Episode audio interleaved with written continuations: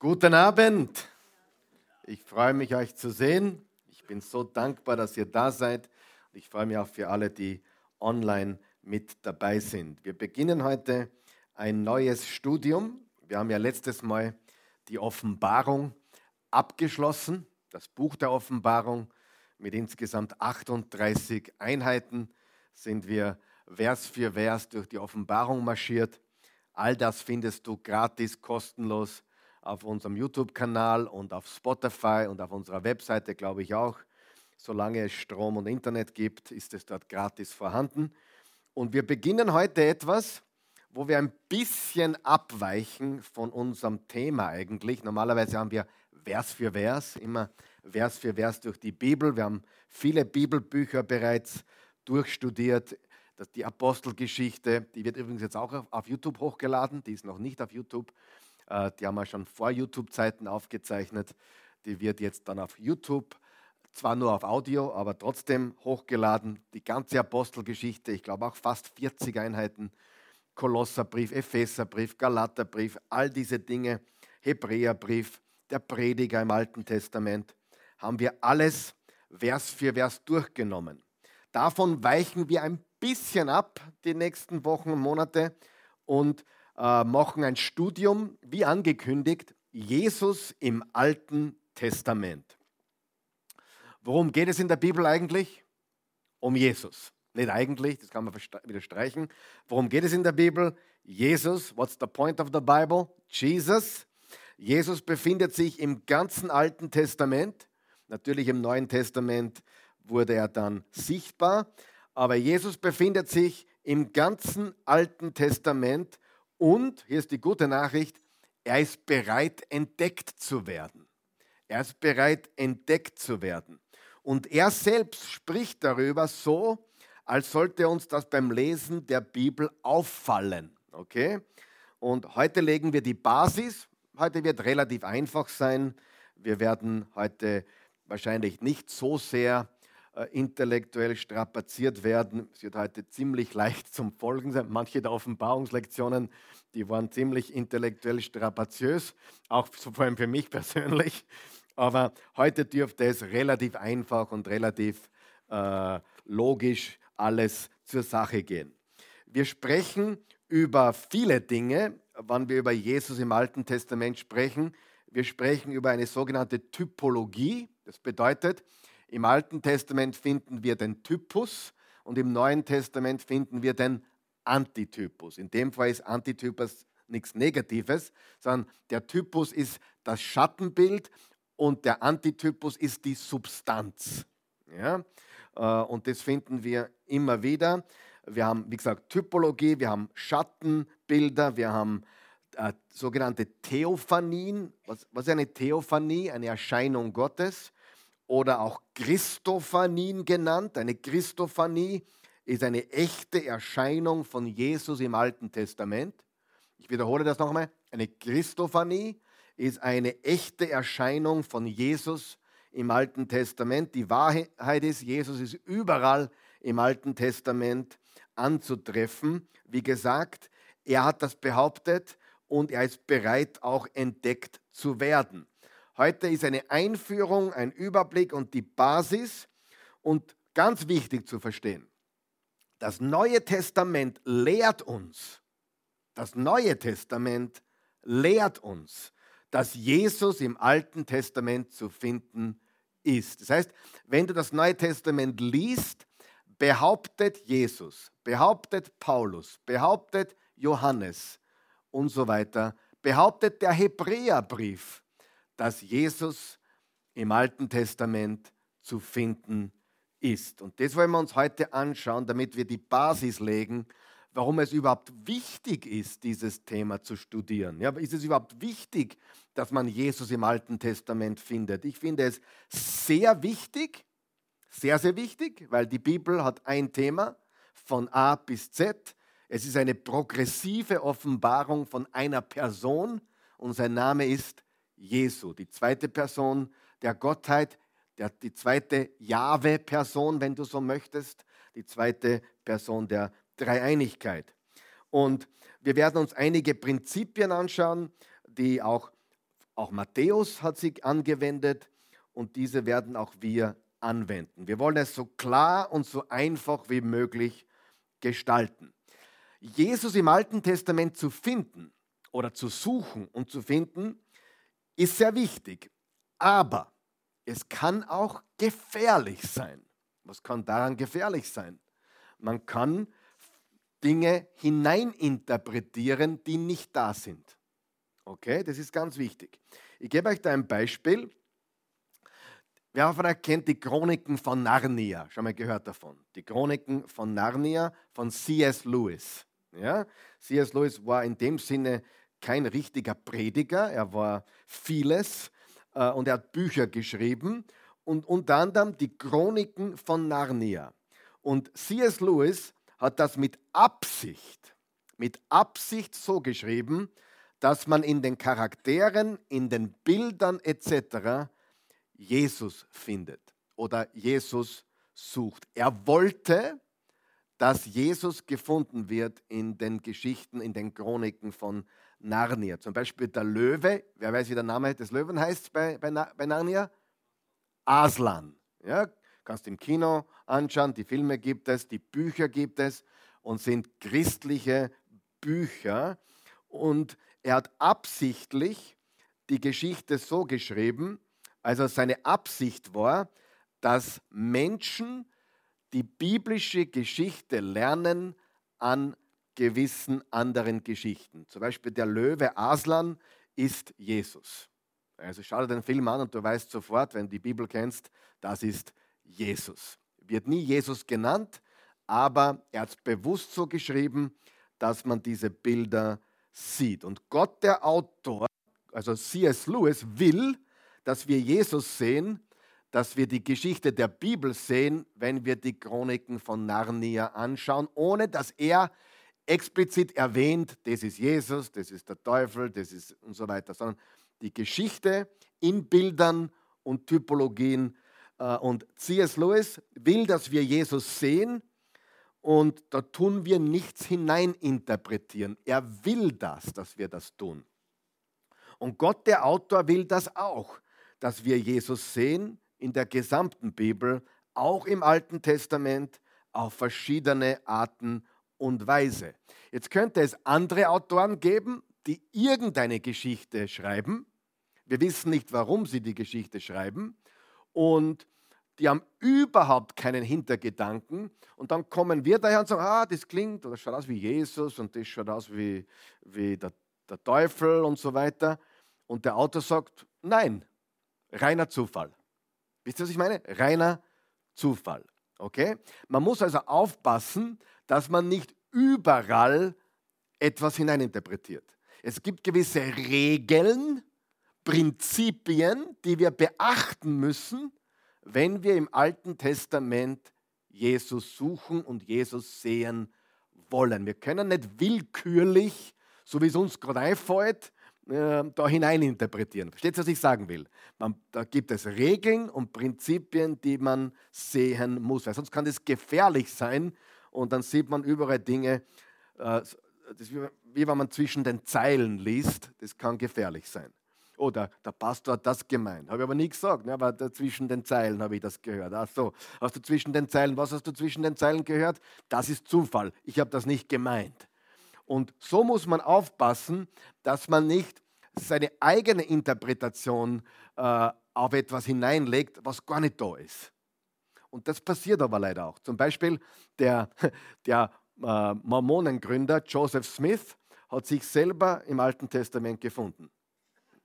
Ja, hat er sich selber gefunden.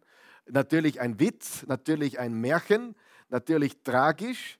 Hat übrigens auch ein paar Verse im Genesis 50 noch dazu geschrieben. Ja.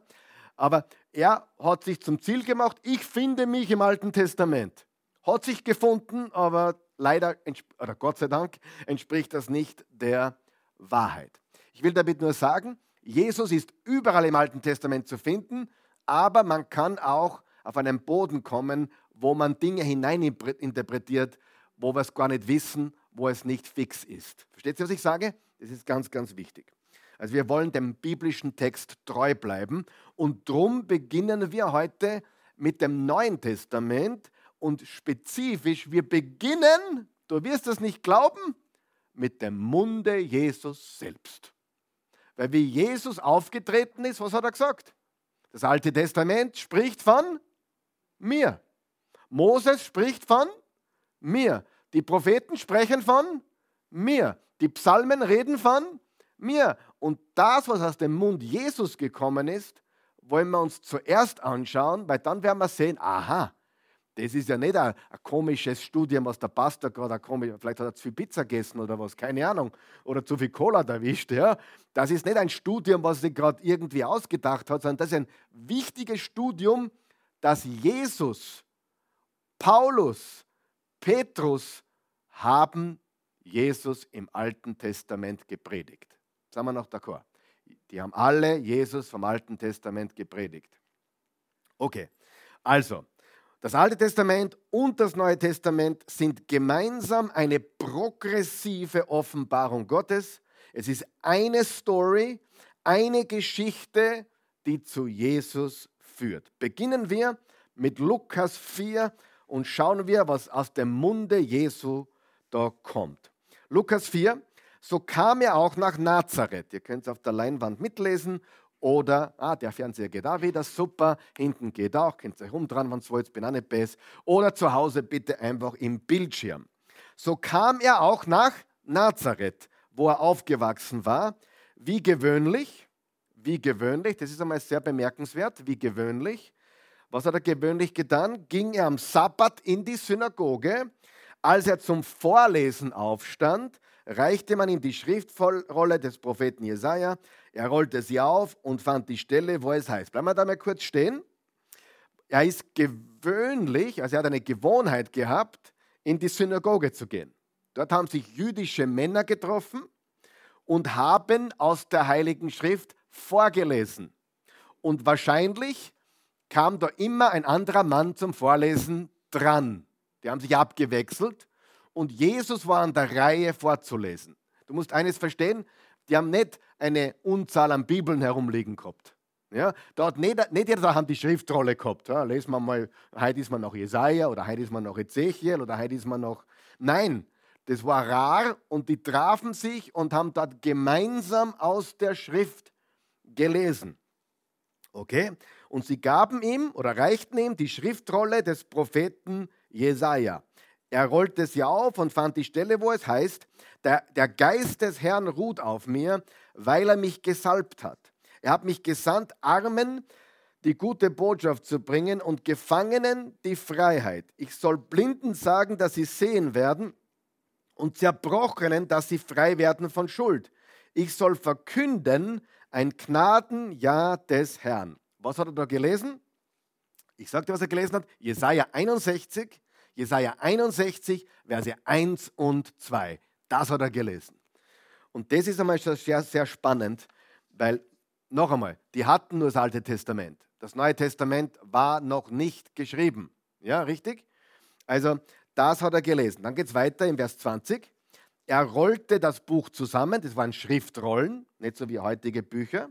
Er rollte das Buch zusammen, gab es den Synagogendiener zurück und setzte sich. Alle in der Synagoge sahen ihn erwartungsvoll an. Wahrscheinlich deswegen, weil er mehr lesen hätte sollen. Denke mal drüber nach. Jetzt haben wir die Bibel lesen gemeinsam und der liest zwei Verse. Und dann sitzt er sie nieder. Äh, du musst mitdenken, musst dir bildlich vorstellen, was da in dieser Synagoge in seiner Heimatstadt abgeht. Er setzte sich nieder und sie sahen ihn erwartungsvoll an. Und dann sagt er was, das ist unglaublich.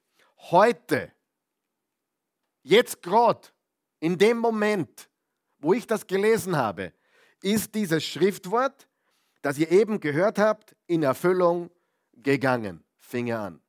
Also er behauptet vor diesem Menschen, jetzt in diesem Moment, wo ich diese zwei Verse gelesen habe, heute ist dieses Schriftwort in Erfüllung gegangen. Also deutlicher kann er es gar nicht sagen. Er hat ganz klar gesagt, diese Verse aus Jesaja 61, 1 und 2, die sind auf mich zugeschnitten. Ich habe sie heute erfüllt. Durch diesen Auftritt, durch diesen Anfang meines Wirken hier hat das, äh, Erfüllung, ist das in Erfüllung gegangen. Dann im Johannes 5, da redet äh, Jesus mit den Pharisäern und Gesetzeslehrern, mit den Juden. Und er sagt folgendes: Johannes 5, Vers 39. Ihr forscht in der Schrift. Was meint er mit Schrift? Er meint den Tanach. Was ist der Tanach? Heute sagen wir das Alte Testament dazu, diese 39 Bücher, die Bücher Mose, die Propheten, die, die, die Könige, Samuel und Chronikbücher etc. Das ist der Tanach, das ist die hebräische Bibel und in dem Fall, ihr forscht in der Schrift, weil ihr meint, in ihr das ewige Leben zu finden. Und dabei, jetzt pass auf, und dabei spricht sie gerade von mir. Was sagt Jesus hier? Was spricht von ihm? Die hebräische Bibel, die hebräische Schrift. Die heilige Schrift weist auf Jesus hin, sagt der Pastor. Nein, sagt wer? Jesus. Jesus sagt, hey, die heilige Schrift weist auf Jesus hin, sagt wer? Jesus. Zwei, haben wir schon zwei, zwei Beweise hier, ja? Also, diese heilige Schrift, das Alte Testament, sagen wir heute, legt Zeugnis von mir ab, sagt Jesus. Frage, was sollte ich daher erwarten, wenn ich das Alte Testament lese? Ich sollte erwarten, dass es Zeugnis von Jesus ablegt. Ich sollte erwarten, dass es auf Jesus hinzeigt. Jetzt ist die große Frage, es gibt ja auch extreme Ansichten, ist Jesus überall im Alten Testament? Ja, bleiben wir mal da kurz stehen. Es gibt auch Gruppierungen, die behaupten, jeder Buchstabe deutet auf Jesus hin. Also, also meine, das ist wahrscheinlich ein bisschen zu weit hergeholt. Jeder Vers, jeder Buchstabe, äh, manche sagen sogar die Kapitel und die Versnummern, oh, die sind auch später eingefügt worden, das kann es nicht sein. Nein, Jesus ist tatsächlich im Alten Testament überall zu finden, aber das heißt nicht, dass er in jedem Satz Jesus drinnen ist. Ja, aber er ist in jedem alten testamentlichen Buch, er ist in vielen, vielen Personen, ja, die ein Typus für Jesus sind. Ja, Moses ist ein Typus, Josef ist ein Typus, es äh, gibt viele im Alten Testament. Aber Faktum ist, dass Jesus überall im Alten Testament ist. Das heißt aber nicht, dass du ihn mit der Lupe überall suchen musst. Ja? Es gibt da Regeln und Prinzipien, aber Jesus ist die Botschaft des Alten Testaments. Halleluja. Und Jesus sagt, das Alte Testament redet von mir. Gehen wir weiter. Es, es ist noch nicht aus. Wir, wir werden heute nur über solche Sachen reden, damit wir wissen, warum wir das studieren. Weil Jesus selber gesagt hat, Jesus ist im Alten Testament. Okay? Johannes 5, Verse 45 bis 47 steht folgendes: Denkt nicht, dass ich euch beim Vater anklagen werde. Er redet wieder mit jüdischen Leuten, mit Pharisäern etc. Mose wird das tun. Der Mose, auf den ihr eure Hoffnung setzt. An wen haben sie sich festgeklammert? An Mose. Das war ihr Guru. Ja? Für einen Juden ist Mose das Höchste. Das Höchste. Ja? Vers 46. Denn wenn ihr Mose wirklich geglaubt hättet, würdet ihr auch mir glauben. Denn er hat ja von mir geschrieben. Lass einmal das sickern. Wer hat von Jesus geschrieben? Mose.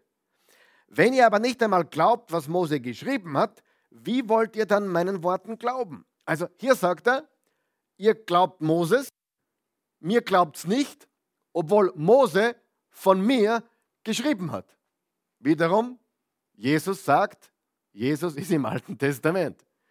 Im Genesis definitiv. Im Exodus überall. Leviticus, jawohl. Numeri, also 4. Mose, ja. Deuteronomium, 5. Mose, ja.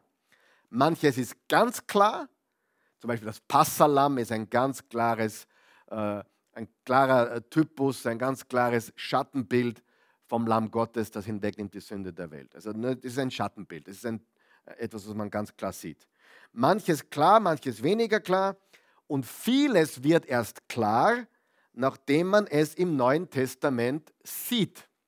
Man muss es zuerst bei Jesus sehen, damit man es im Alten Testament dann sehen kann. Drum haben die Juden heute im 2. Korinther 3 steht, zu dem wir heute noch, sie haben einen Schleier über ihren Augen. Sie können nicht sehen. Da gibt es einen Juden äh, in Amerika, der heißt Ben Shapiro, der ist ein Extre der ist, manche, manche vergleichen ihn mit dem Apostel, mit Saulus, mit, er war unglaublich gebildet, also äh, ein, ein Prediger, hat ihn den, den, den Saulus der, der Jetztzeit genannt.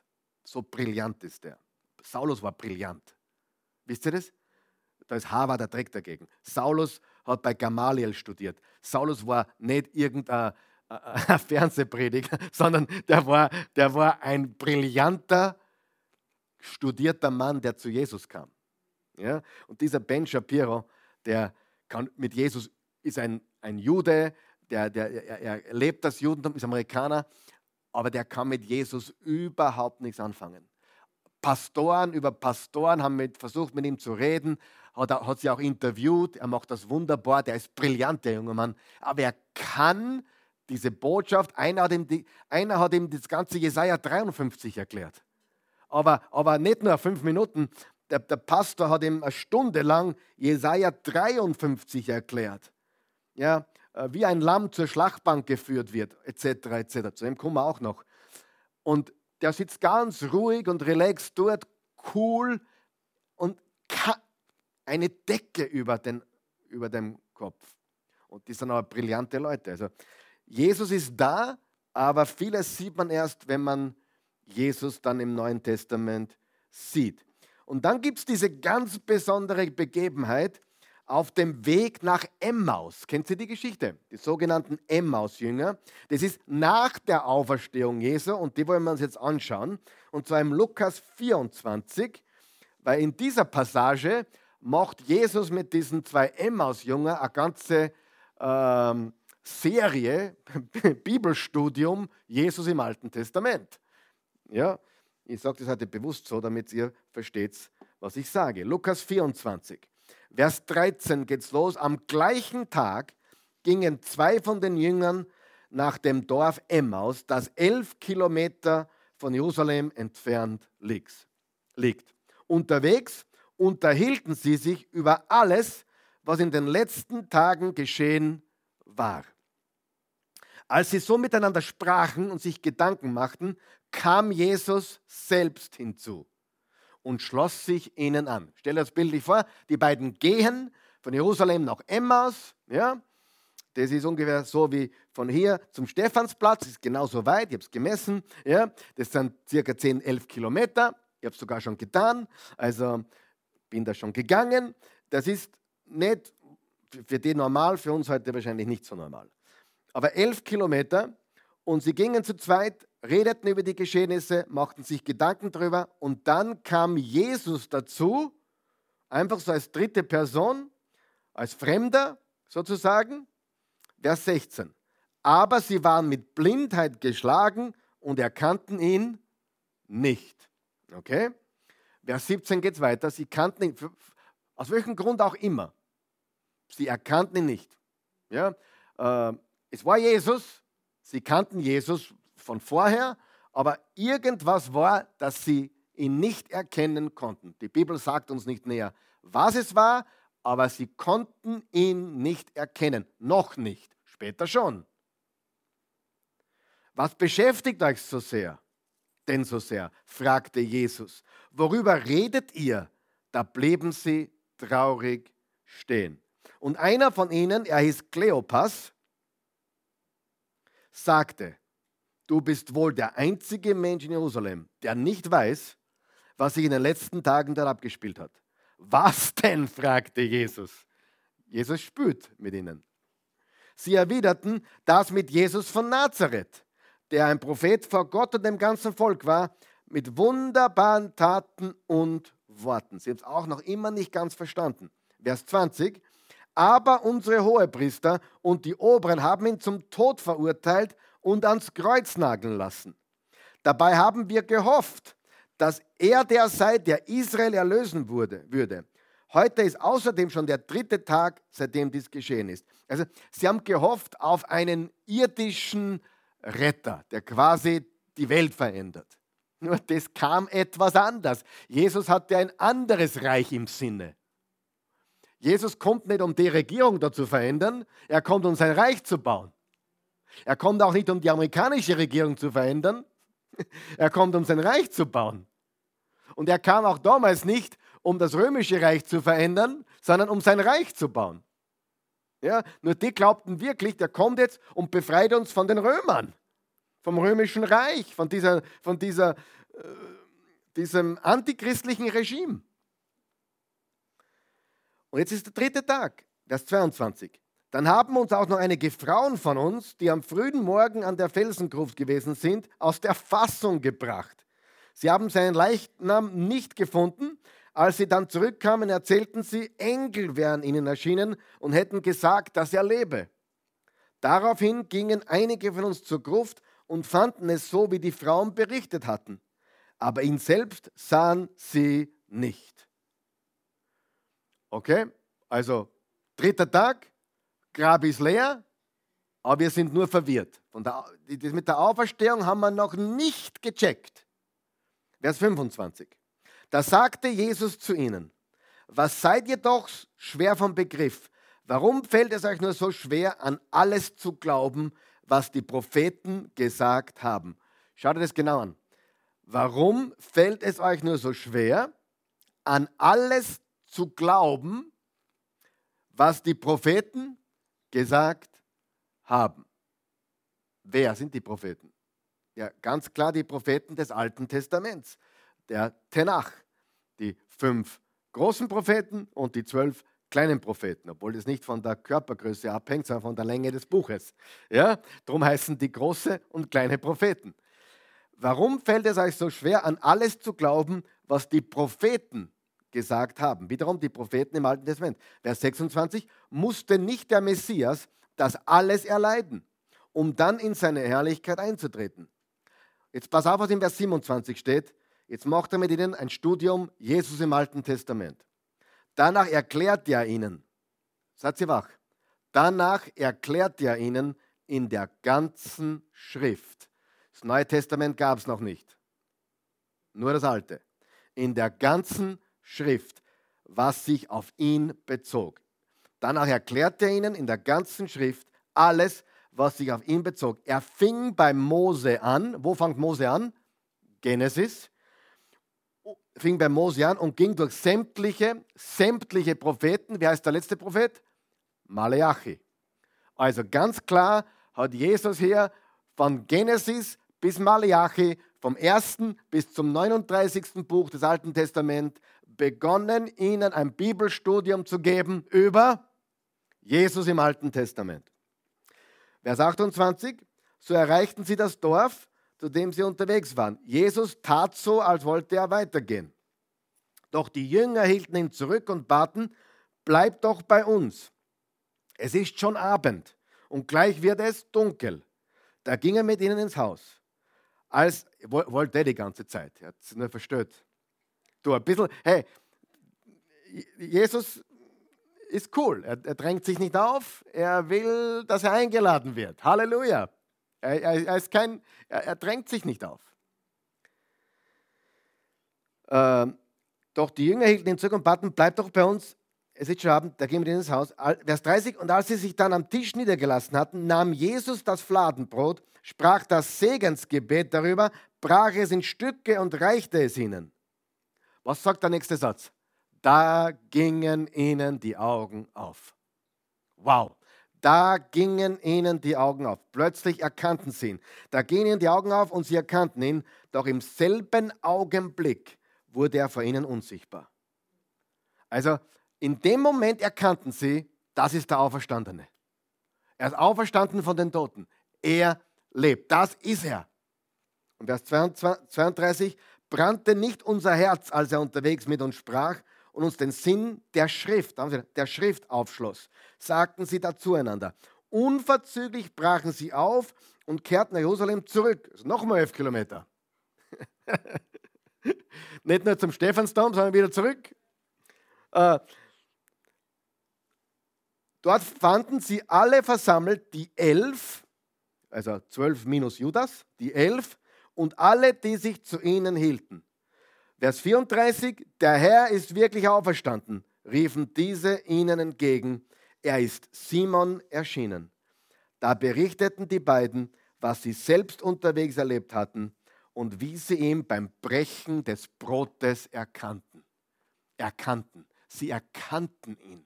Vorher waren sie mit Blindheit geschlagen, dann erkannten sie ihn. Und dazwischen hat Jesus ihnen ein Bibelstudium gegeben über Jesus im Alten Testament.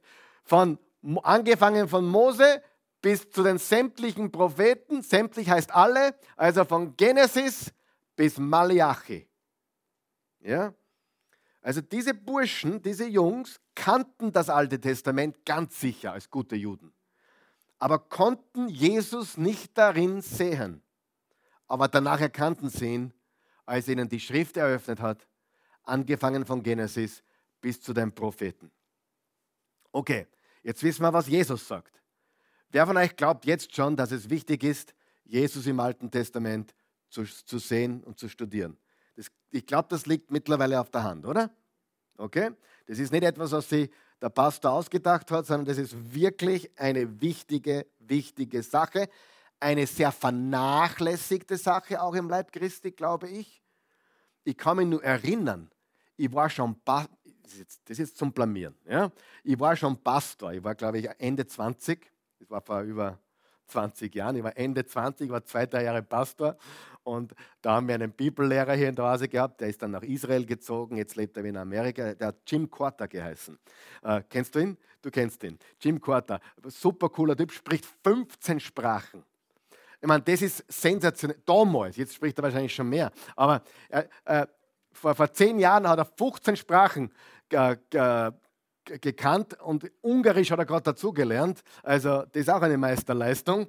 Äh, hat seine eigene Bibel gelesen in Hebräisch, Altes Testament, und in der privaten Zeit Griechisch im Neuen Testament. Und hat immer gesagt, hey, Karl Michael, wenn du nur wüsstest, wie man, das ist eine ganz andere Qualität des Bibellesens im Urtext. Ne? Ich kann es leider nicht flüssig, also, aber er hat das privat gelesen. Interessant. Und ich kann mich nur erinnern, äh, er hat für die Internationale Bibelgesellschaft gearbeitet. Er war ein, ein sehr ruhiger Mann, jetzt nicht der, der leidenschaftliche Prediger, eher der, der ruhige Erklärer, wo man auch dreimal hinhorchen muss. Hast du jetzt wirklich gesagt? Also sehr interessante Themen. Und ich kann mich erinnern, das war, glaube ich, Jahr 2000, 1999, irgend sowas, wo er, wo er gesagt hat, wo man gesagt das ist Jesus im Alten Testament. Und zum ersten Mal richtig bewusst ist mir geworden, der Jesus ist im Alten Testament. Da war ich schon Pastor. Jetzt bin ich blamiert, oder? Nein. Aber das ist einfach die Wahrheit. So, so wächst man, oder? So wächst man. Äh, Gott benutzt, was er zu benutzen kann oder hat. Aber es war so gigantisch, das hat mich so beflügelt und habe damals schon begonnen, die ganzen Stellen zu suchen, wo Jesus überall ist im Alten Testament. Und er hat gesagt, wenn man Jesus einmal im Alten Testament sieht, dann ist er vorbei, weil dann, dann weiß man, worum es in der Bibel geht. So gigantisch. Okay? Äh, gut, jetzt wissen wir, was Jesus sagt. Jetzt gehen wir zu den ersten Jüngern, vor allem Petrus und Paulus. Das waren die, die zwei Kaliber, glaube ich, Jünger. Ja? Die, man würde sagen, glaube ich, wahrscheinlich Paulus neben, noch Jesus, nicht neben Jesus, noch Jesus, die zweit die zweitberühmteste Person im Neuen Testament, dann Petrus oder umgekehrt, Petrus, Paulus, ja, wie auch immer, aber die zwei, glaube ich, da können wir uns einigen, oder? Dann vielleicht drittens der Johannes, aber Petrus und Paulus sind noch eine Stufe von der Bekanntheit, glaube ich, direkt unter Jesus, oder? Gut. Und die erste Predigt, die, Pfing, die sogenannte Pfingstpredigt, ist immer so, so spannend, wenn man, wenn man Pfingstpredigen hört, die, da predigen die meisten über den Heiligen Geist, was ein wichtiges Thema ist. Aber die erste Pfingstpredigt von Petrus äh, im Kapitel 2 der Apostel war eine Auferstehungspredigt. Er hat den auferstandenen Christus gepredigt. Das war die erste Predigt. Der Heilige Geist ist gefallen, ja? Dann haben sie alle in, in äh, Sprachen geredet, die sie nicht gelernt haben. Das heißt, aber manche haben es verstanden. Das heißt, es muss die Muttersprache, andere. Es, muss, es war also nicht ein, ein, ein Gibberisch, sondern es war ein, eine echte Sprache, was sie verstanden haben. Ja? Eine bekannte Sprache, nur sie haben es nicht verstanden. Paulus spricht im 1. Korinther 14 von unbekannten Sprachen, das ist ein anderes Thema, aber sie haben dort in, in der Apostelgeschichte haben sie eine Auferstehungspredigt gehört. Und ich möchte euch da ein paar Sachen vorlesen. Äh, Apostelgeschichte 2 lesen wir nicht, das kannst du selber lesen. Das ist die erste Pfingst, die erste Predigt, die erste Evangeliumsbotschaft. Und er, er zitiert mehrere, mehrere alttestamentliche Propheten. Unter anderem Joel und auch die Psalmen zitiert er. Gehen wir zum dritten Kapitel der Apostelgeschichte und bitte passt genau auf, was da steht. Kapitel 3, Vers 17. Ich weiß, liebe Brüder, das ist übrigens die Predigt, nachdem er den Gelähmten an der wunderschönen Pforte geheilt hat. Ja? Ich weiß, liebe Brüder, dass ihr so wie eure Obersten nicht wirklich wusstet, was ihr getan habt. Also mit der Kreuzigung.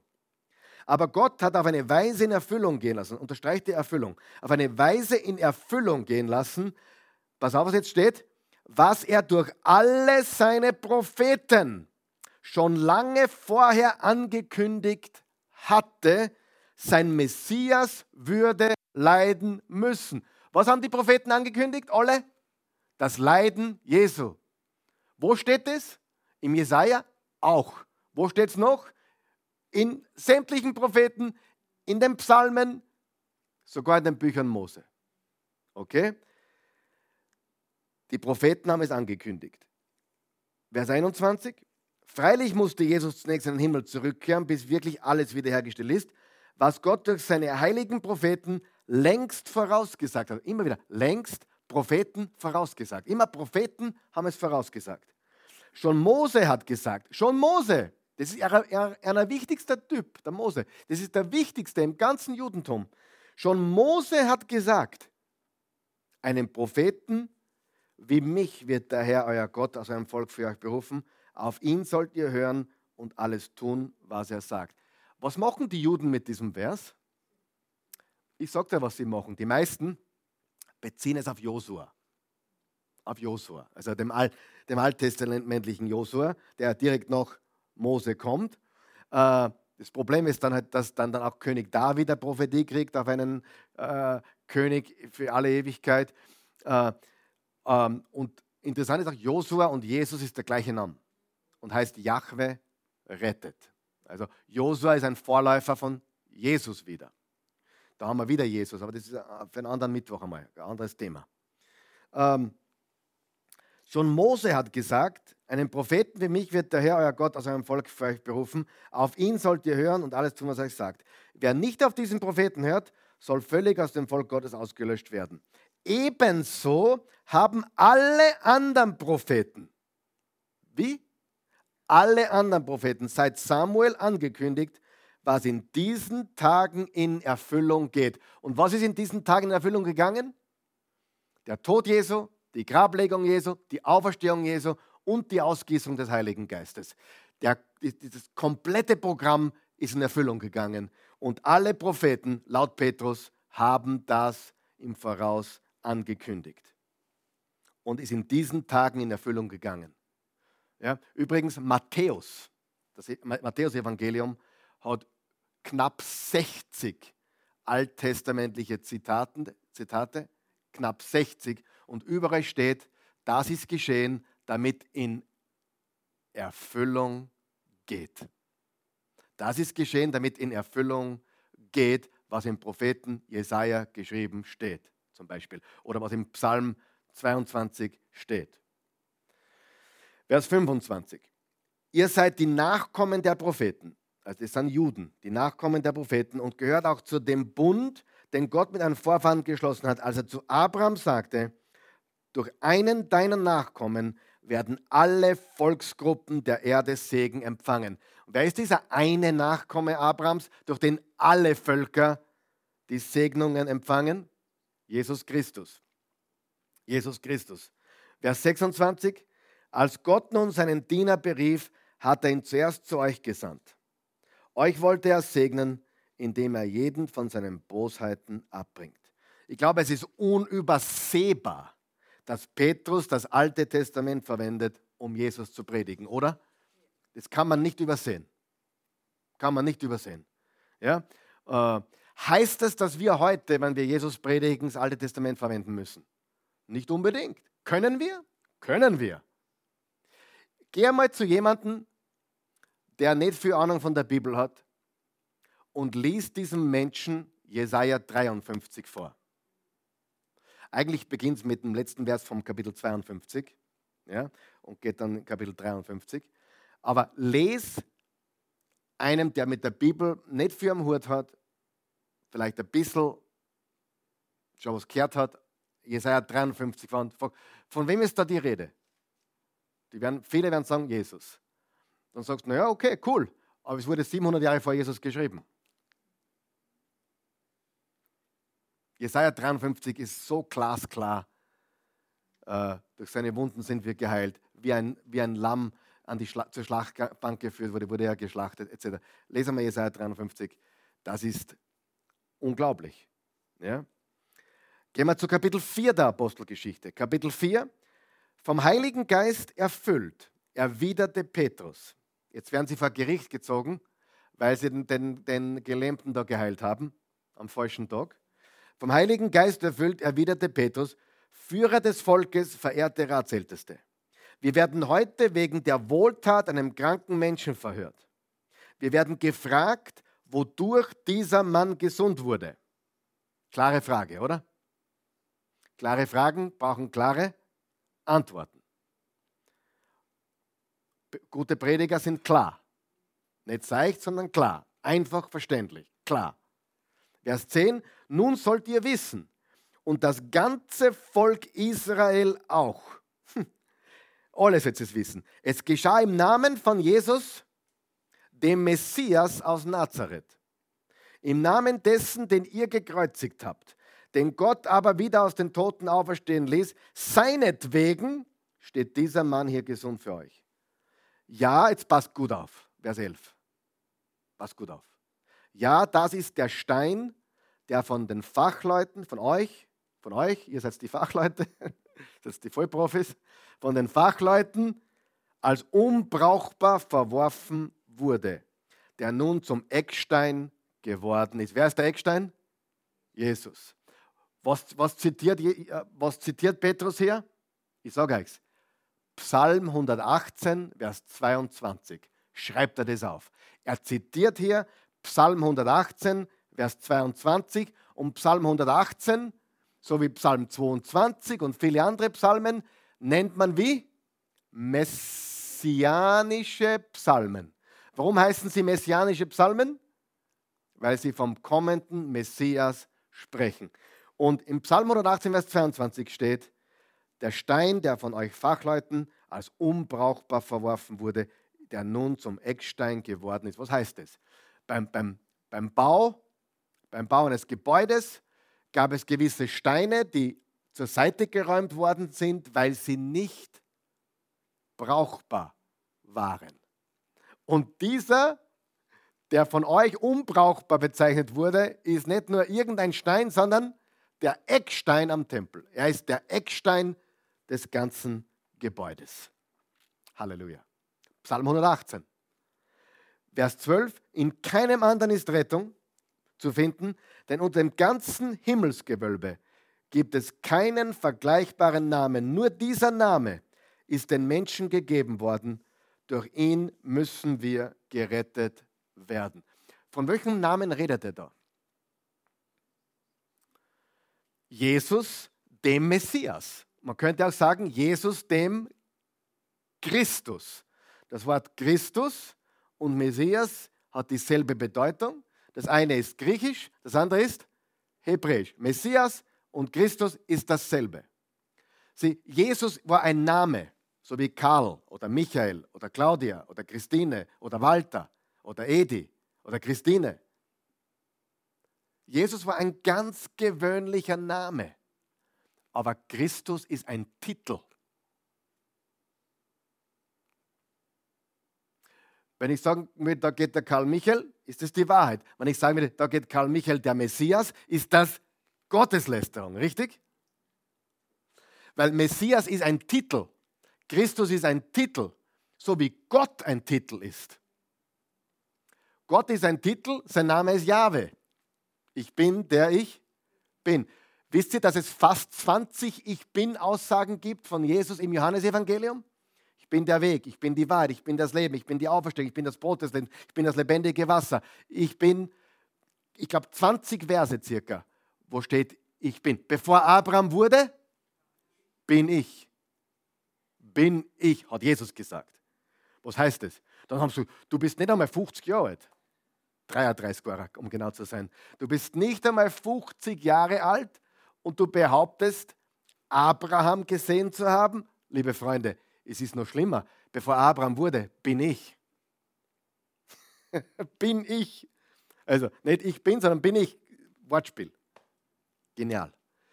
Ich bin das lebendige Wasser, ich bin das Brot des Lebens, ich bin die Auferstehung, ich bin das Leben, ich bin die Wahrheit, ich bin der Weg.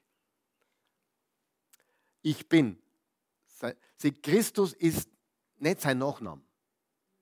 Nicht Jesus Christus. Christus ist ein Titel. Er war Jesus von Nazareth. Er war Jesus, der Sohn von Josef und Maria, offiziell. Aber sein Titel ist Jesus der Christus, Jesus der Messias. Gehen wir zu Kapitel 5 der Apostelgeschichte. Schau, was da steht. Sie hörten keinen Tag damit auf, im Tempel und in Privathäusern zu lehren und die erfreuliche Botschaft zu verkündigen, dass Jesus der Messias ist. Es gibt nur einen Messias und Jesus ist der Messias, der Christus. Also sie predigten, dass Jesus der Christus, der Messias ist und überall, überall haben sie Jesus vom Alten Testament gepredigt. Überall. In Apostelgeschichte 7, das lesen wir jetzt nicht, das ist die Rede vom Stephanus, der wird dann am Ende von Kapitel 7 gesteinigt, wo der Saulus mit Freude zuschaut. Kennst du die Geschichte? Und Kapitel 7 von der Apostelgeschichte ist interessant. Da erzählt Stephanus seinen Zuhörern, seinen Anklägern die ganze Heilsgeschichte Israels. Und sagt ihnen dann, aber ihr habt noch nichts verstanden. Basically, sind meine Worte jetzt. Von, von Abraham, Mose erzählt ihnen alles aber ihr seid so, so taub, ihr seid so schwerhörig. Und dann haben sie ihn gesteinigt vor Wut, weil sie nicht verstanden haben, was die Bibel sagt im Alten Testament. Er lehrt sie über Jesus im Alten Testament. Gehen wir zur Apostelgeschichte 8. Ihr kennt die Geschichte des äthiopischen Eunuchen, oder? Des äthiopischen Eunuchen. Ähm, ich tue das ein bisschen abkürzen. Der war gekommen, also ein äthiopischer oh, Regierungsbeamter, der Königin von äh, Äthiopien, kam, um anzubeten nach Jerusalem. Und jetzt war er am Nachhauseweg und er hat sich offensichtlich eine Schriftrolle, er hatte wahrscheinlich das nötige Kleingeld dazu äh, oder Kontakte, er hatte sich eine Schriftrolle des Propheten Jesaja organisiert. Vers 32. Er hatte gerade folgenden Abschnitt gelesen. Das haben wir heute schon gehört. Er wurde wie ein Schaf zum Schlachten weggeführt. Und wie ein Lamm, das beim Scheren stumm ist, kam kein Klagelaut aus seinem Mund. In seiner Erniedrigung wurde das Strafgericht über ihn aufgehoben. Wer wird seine Nachkommen zählen können? Denn sein Leben wurde von der Erde weg emporgehoben. Das ist alles Sprache, die vom Kreuz spricht, von der Kreuzigung, vom Lamm, vom Blutvergießen. Vers 34. Der Eunuch wandte sich an Philippus der Evangelist. Philippus war ein Evangelist, ein Prediger. Sag mir bitte, von wem hier die Rede ist. Klare Frage, oder? Klare Fragen kriegen was? Klare Antworten. Von wem ist hier die Rede? Spricht der Prophet von sich selbst oder von einem anderen? Jetzt passt gut auf, was jetzt steht. Vers 35.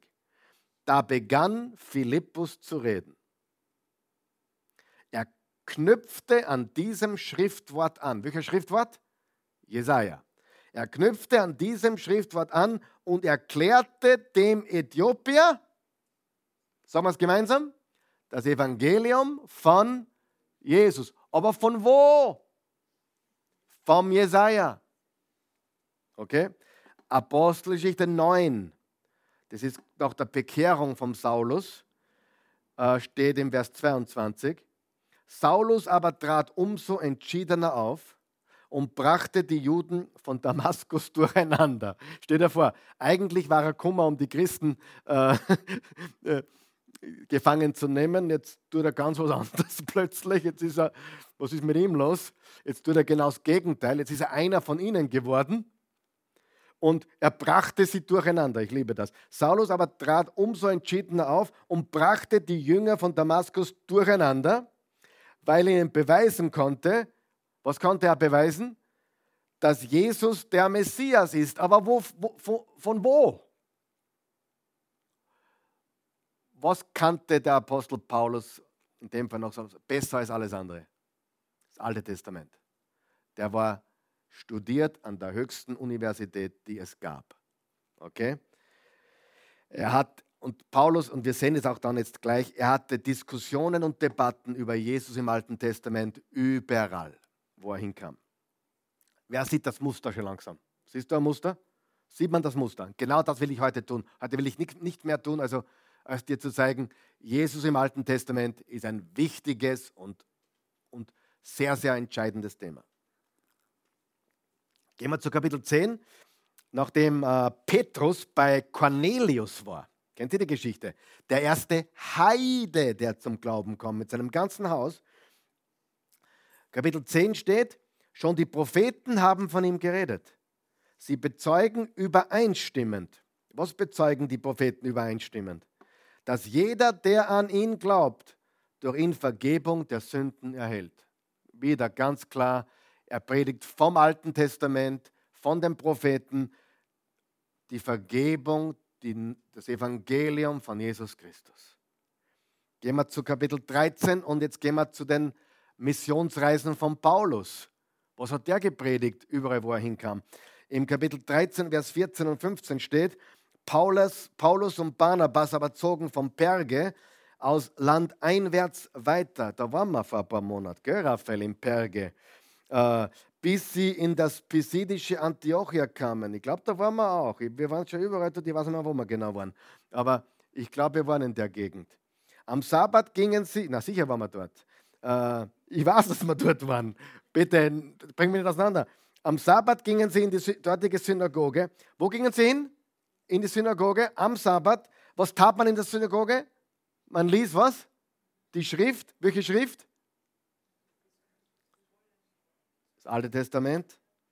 Und setzte sich unter die Zuhörer. Cool. Paulus kommt in, den, in die Synagoge, heute Gemeinde, aber damals Synagoge, und setzte sich unter die Zuhörer.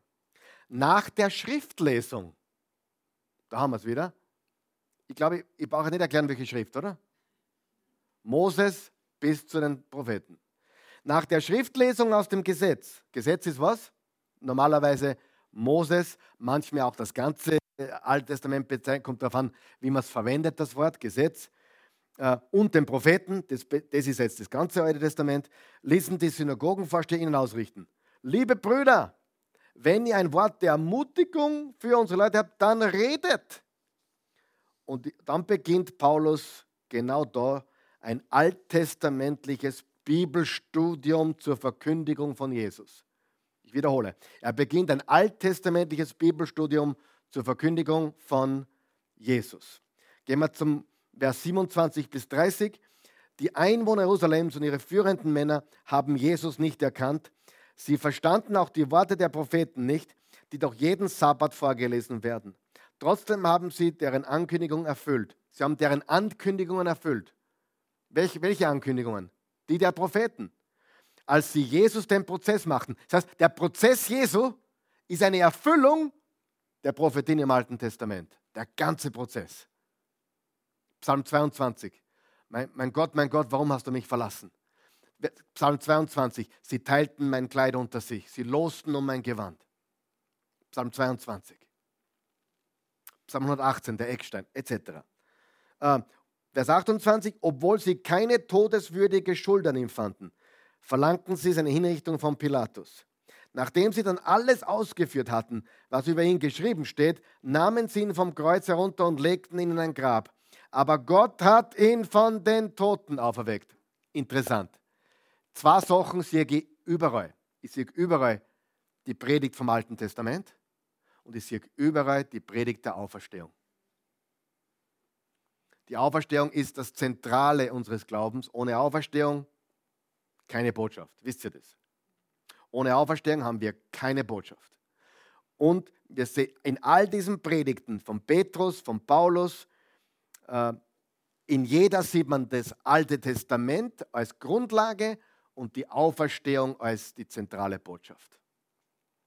Also Paulus zog durch die Gegend und predigte Jesus im Alten Testament. Ich bleibe da stehen die nächsten Mittwoche und predige von hier Jesus im Alten Testament. Ohne mich in irgendeiner Weise vergleichen zu wollen, um Himmels Willen. Das sind ein paar, das sind ein paar Liegen dazwischen. Apostelgeschichte 17, aber wir predigen Jesus im Alten Testament, das kannst auch du tun. Kapitel 17. Apostelgeschichte, immer noch Paulus, zweite Missionsreise. Über Amphipolis und Apollonia kamen Paulus und Silas nach Thessalonich. Dort gab es eine jüdische Gemeinde. Wie gewohnt ging Paulus als erstes in die Synagoge. An drei aufeinanderfolgenden Sabbaten redete er mit den Versammelten.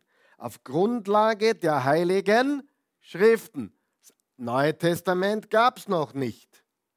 Die Grundlage der heiligen Schriften. Öffnete er ihnen das Verständnis für den Messias.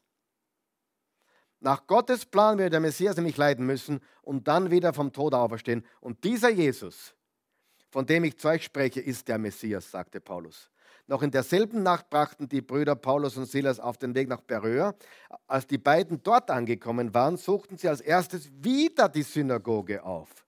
Die Juden in Beröa aber waren unvoreingenommener als die in Thessalonich. Sie nahmen die Botschaft bereitwillig auf und studierten täglich die Heiligen Schriften, also das Alte Testament, um zu sehen, ob das, was, Jesus, äh, ob, was Paulus lehrte, wirklich zutraf.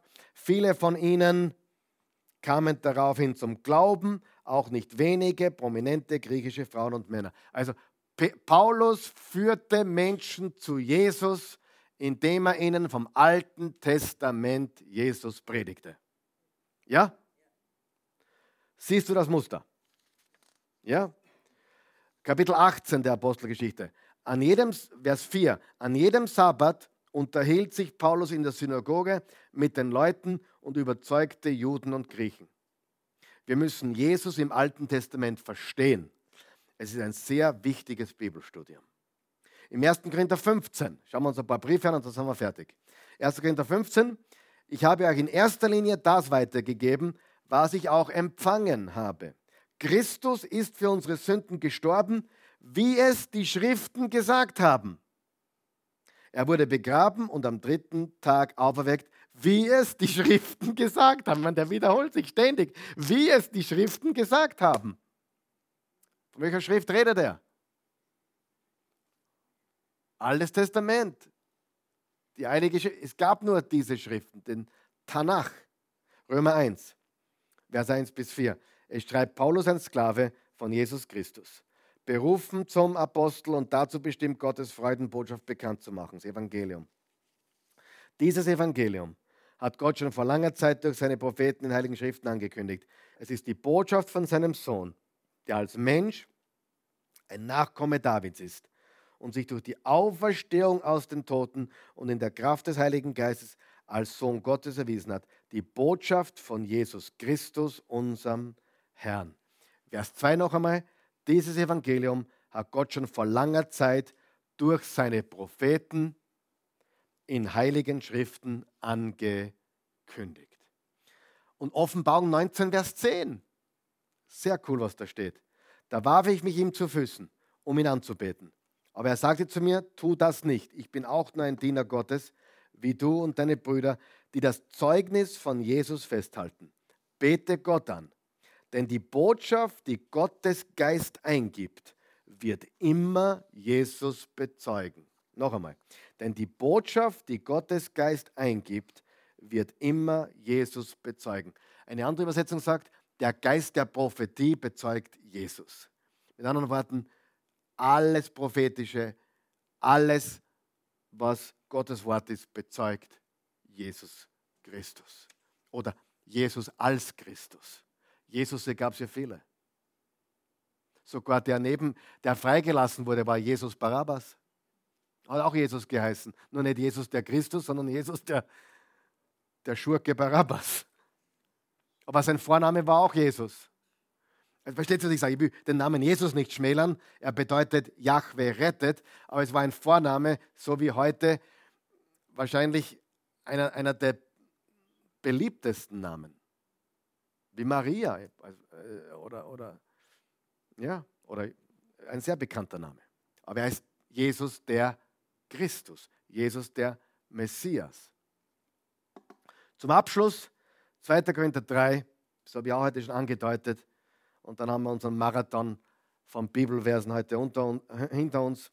Aber so wichtig, dass wir diese Grundlage legen.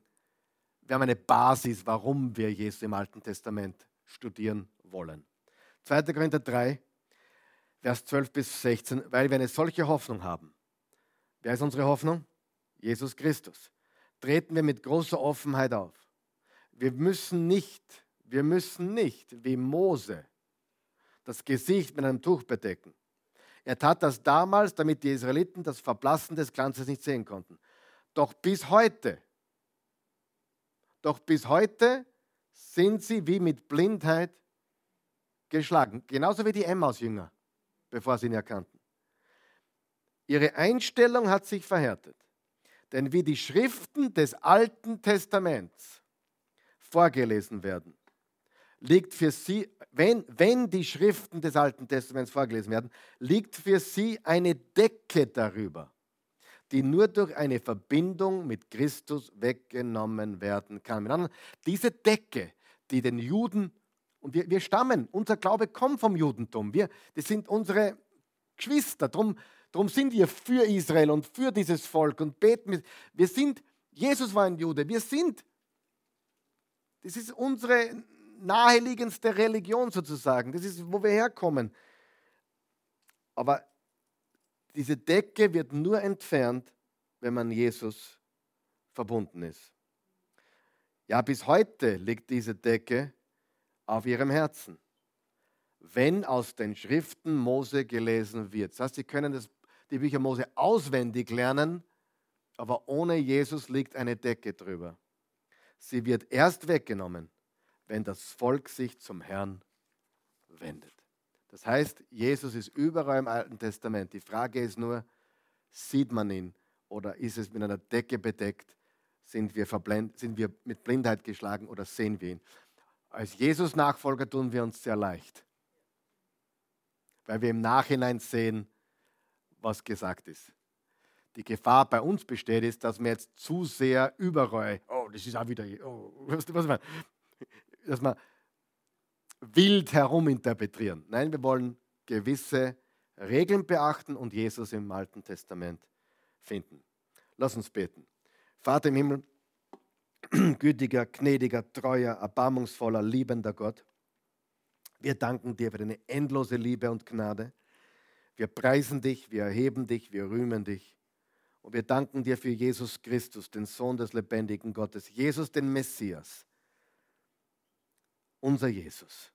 Wir loben und preisen dich. Und wir danken dir, dass, dass du uns die Augen öffnest, dass wir dich sehen dürfen im gesamten Wort Gottes, im alten wie im neuen Bund. Überall bist du. Du warst von Anfang an. Du bist im ersten Vers. Am Anfang schuf Gott Himmel und Erde. Johannes 1, Vers 1. Im Anfang war das Wort und das Wort war bei Gott und Gott war das Wort. Dasselbe war im Anfang bei Gott und ohne das Wort wurde nichts. Das Wort ist Fleisch geworden. Das, das bezieht sich auf Genesis 1, Vers 1, den Anfang. Du bist vom Anfang an da. Und wir bitten dich jetzt, öffne uns die Augen, hilf uns zu lernen und zu erkennen, wer du bist und hilf uns immer mehr dich zu sehen, überall im Wort Gottes. In Jesu Namen. Amen. Wir loben dich, Jesus. Preis sei dem Herrn Jesus. Amen.